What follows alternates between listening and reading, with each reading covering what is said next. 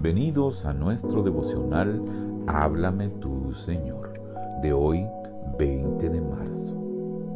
Efraín se ha aliado con las imágenes, pues que se quede con ellas, dice Oseas 4:17. Esta es una de las palabras más terribles que pueden alcanzar a un corazón.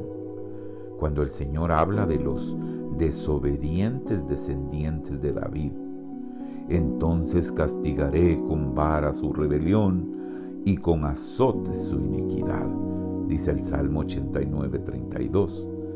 Con esto expresa algo muy doloroso. Cuando leemos la palabra, porque el Señor al que ama, disciplina y azota a todo el que recibe por hijo, dice Hebreos 12:6.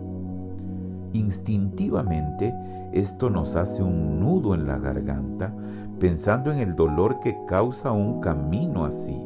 Sin embargo, en comparación con lo terrible dicho en Oseas 4:17, la palabra déjalo todavía es calma y seguridad. Cuando el Espíritu del Señor debe dejar correr a una persona su camino, esto es el comienzo el endurecimiento. Oh, examinémonos a nosotros mismos. Tal vez ya hemos escuchado la voz exhortadora de la conciencia en alguna ocasión, pero aún así hemos continuado pecando. Este ídolo no importa de qué tipo sea, de qué índole sea, nos tiene atado. Poco a poco la exhortación interior ha mermado el Espíritu de Dios guarda silencio.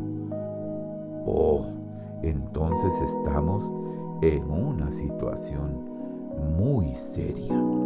Pero todavía no es demasiado tarde. Aún no se ha pronunciado el terrible juicio. Apresurémonos y regresemos inmediatamente a nuestro Dios.